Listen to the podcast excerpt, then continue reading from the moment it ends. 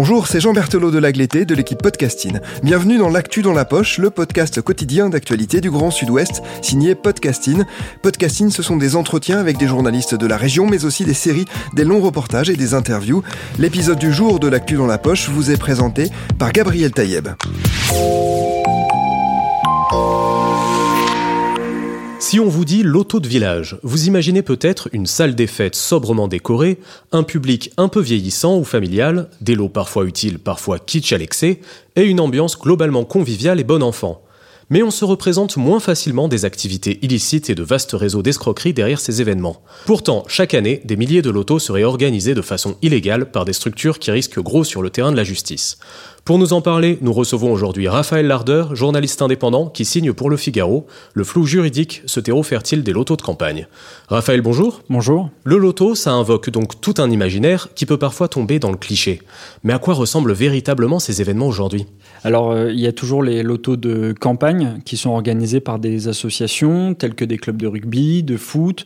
Euh, il y a vraiment des associations euh, en tout genre. Il faut vraiment imaginer une petite salle des fêtes avec des bénévoles, une ambiance bonne enfants et euh, des vrais lots euh, tels que des vélos, des machines à laver, des paniers garnis. Et il y a les autres lotos depuis quelques années maintenant qui fleurissent un petit peu partout sur le, sur le territoire. Euh, c'est les lotos dont je parle dans mon enquête qui sont devenus en fait quasi industriels, c'est-à-dire qu'ils sont récurrents avec au moins 200 personnes par salle et les lots, ils ont été remplacés par des bons d'achat euh, d'une valeur de 50 euros à faire valoir dans des magasins de grande distribution.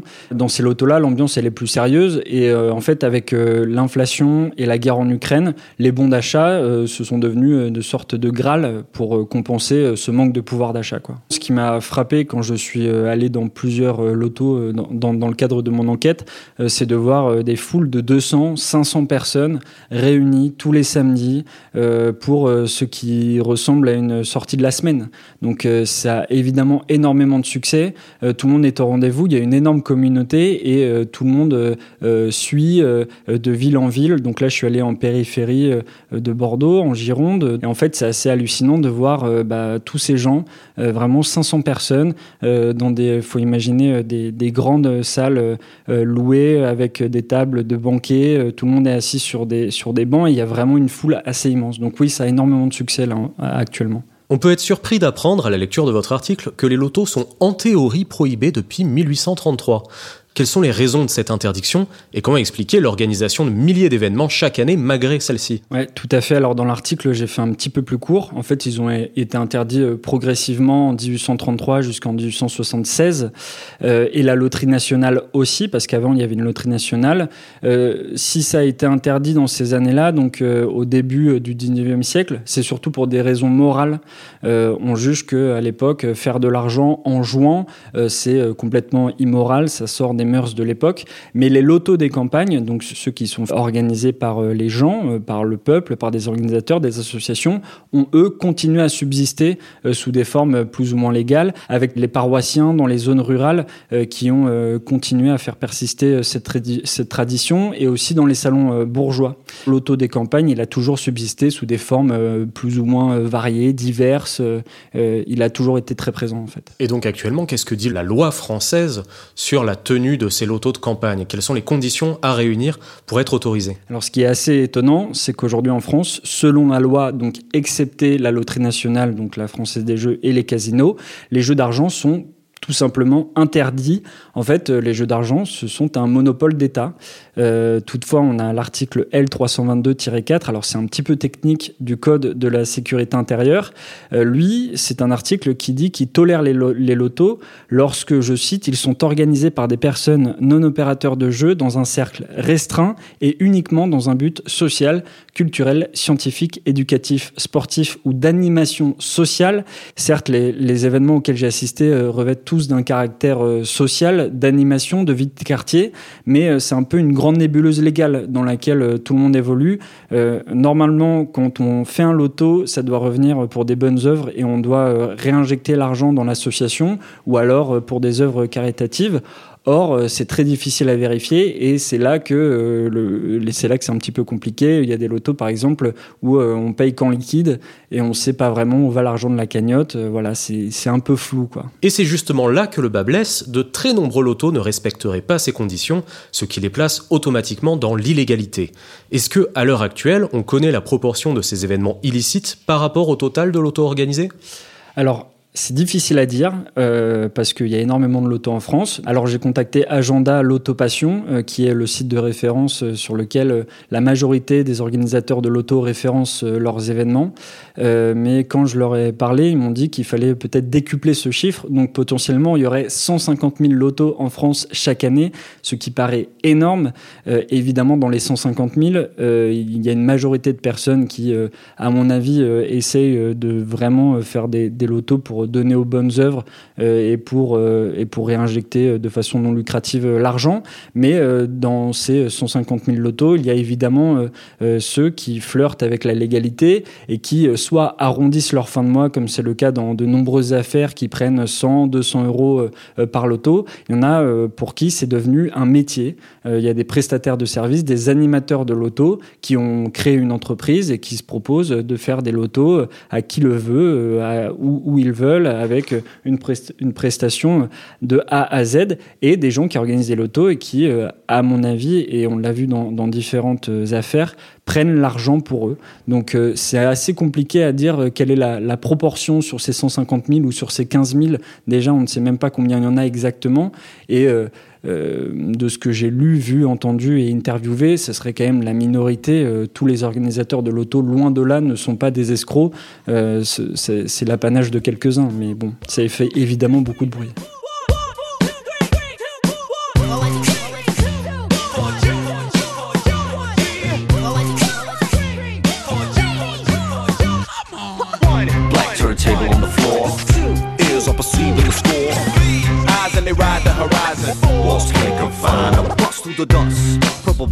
Soundtrack. Pulling off at the set of bounce back. Packing algorithm through a prism and a vision. And the vision give away to a synergy of rhythm. No more living in fear, it's now clear. Eyes wide open, he knows that it's near. I'm feeling overthrows any previous notion he had of his sad and his gleeful emotion.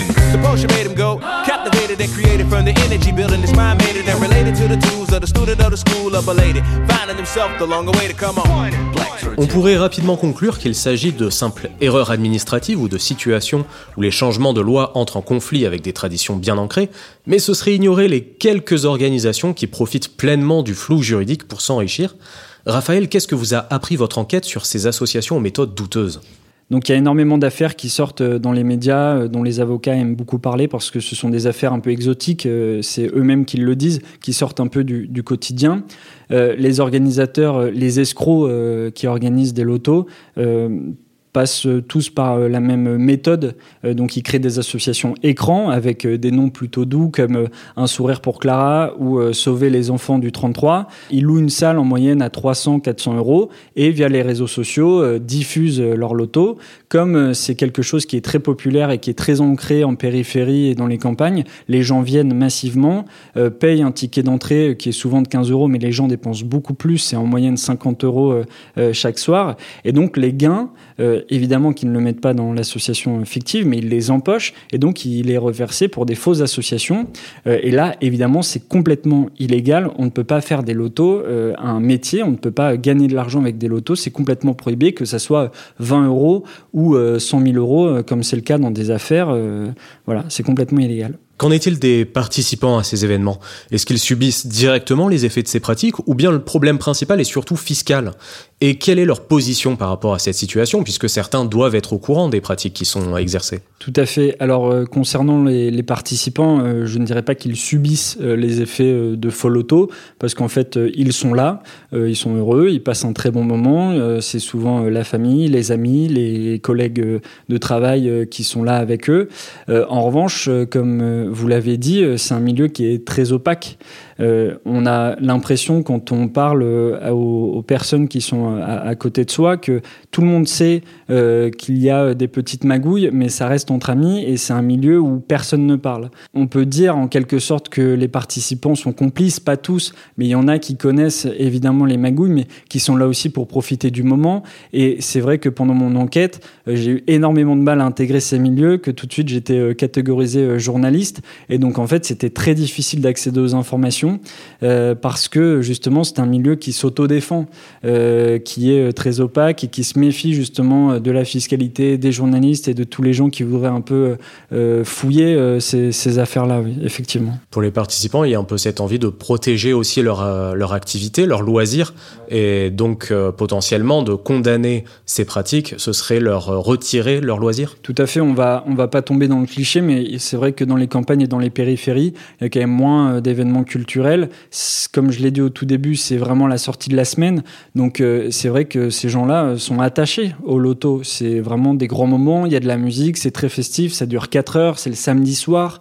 les gens dépensent beaucoup d'argent parce que pour eux c'est important et il y a aussi, il faut être là. C'est un moment où si on n'est pas là, on va se demander, ça parle énormément, ça discute, ça se donne des nouvelles. Donc oui, effectivement, euh, si on leur coupe euh, les lotos, euh, oui, c'est pas qu'il ne reste pas grand-chose, mais c'est un vrai moment de convivialité entre, entre les participants. Donc oui, voilà. Aujourd'hui, qui ressent ces luttes contre l'organisation de ces lotos illégaux? Donc il y a d'un côté la, la, police judiciaire avec le service central des courses et des jeux, euh, avec 150 euh, personnes à l'échelle nationale.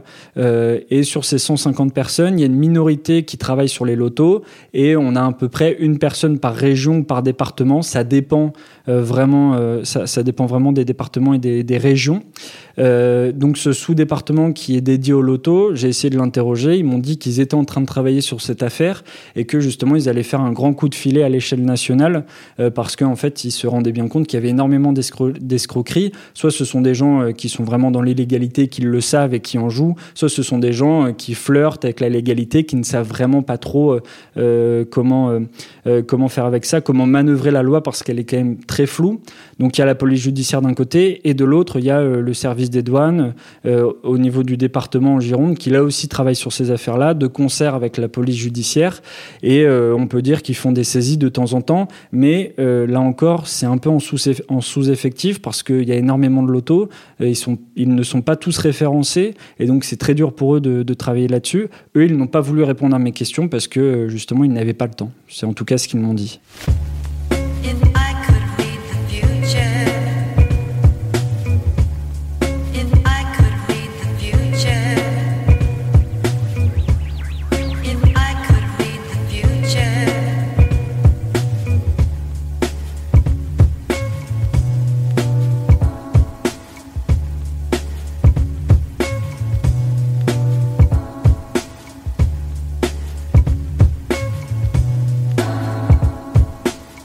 Pour votre enquête, vous avez notamment rencontré Maître Bibard, qui semble assez réservé sur les sanctions qu'encourent les organisateurs de l'auto illégaux et appelle plutôt à une modification de la législation.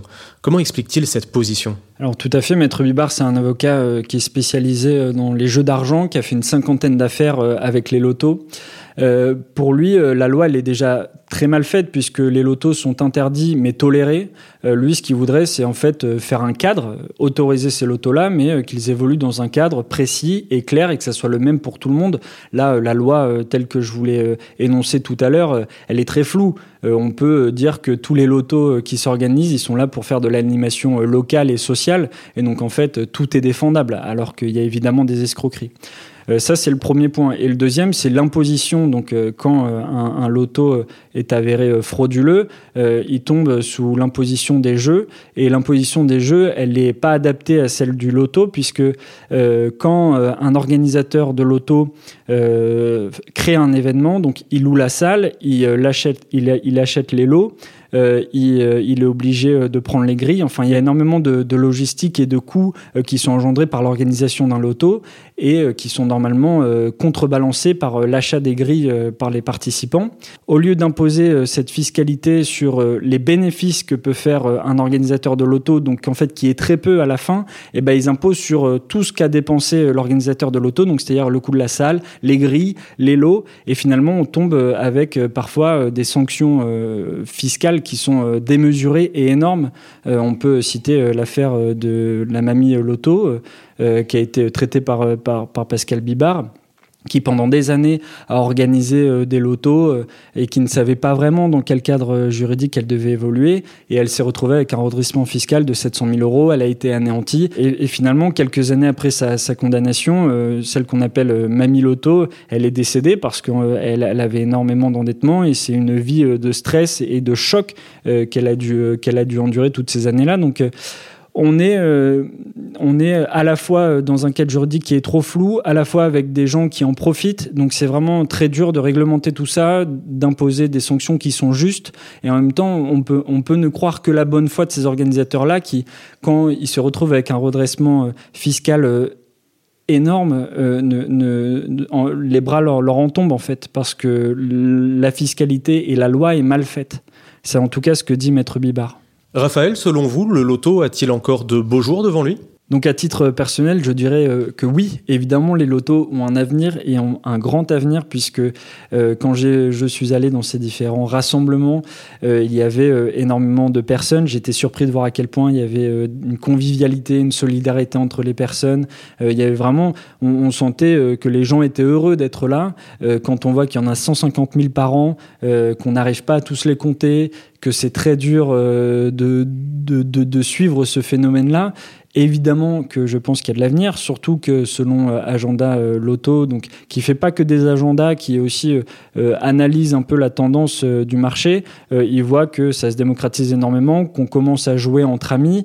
et il y a aussi Philippe Maurice qui qui organise des lotos à Bordeaux et qui fait un peu à son style. Donc les lotos reviennent dans les grandes villes dans un sur un sur un créneau un peu plus décalé, mais en tout cas c'est un jeu qui est très populaire, qui marche, c'est très facile tout le monde peut jouer. Évidemment que c'est un grand avenir. En revanche, euh, il faudrait que, évidemment, la loi change euh, pour qu'il n'y ait plus des organisateurs de l'auto qui soient, entre guillemets, coincés ou piégés euh, par ce cadre qui est vraiment flou. mais voilà, oui, un, sentiment où, évidemment, le loto va continuer. Raphaël Larder, merci. Merci. Votre article Le flou juridique, ce terreau fertile des lotos de campagne est à retrouver sur le site du Figaro. Merci Gabriel Taïeb, c'est la fin de cet épisode de podcasting, l'actu dans la poche. Merci d'avoir écouté, réalisation Olivier Duval, rédaction en chef Anne-Charlotte Delange, production Sophie Bougnot, Clara Echari, Myrène Garay-Cochea, Agathe Ternier, Inès Chiari, Raphaël Larder, Raphaël Orenbuch et Marion Ruot, coordination éditoriale et programmation musicale Gabriel Taïeb, iconographie Magali Marico. Retrouvez-nous chaque jour à 16h30 sur toutes les plateformes d'écoute. Podcasting, c'est l'actu dans la poche.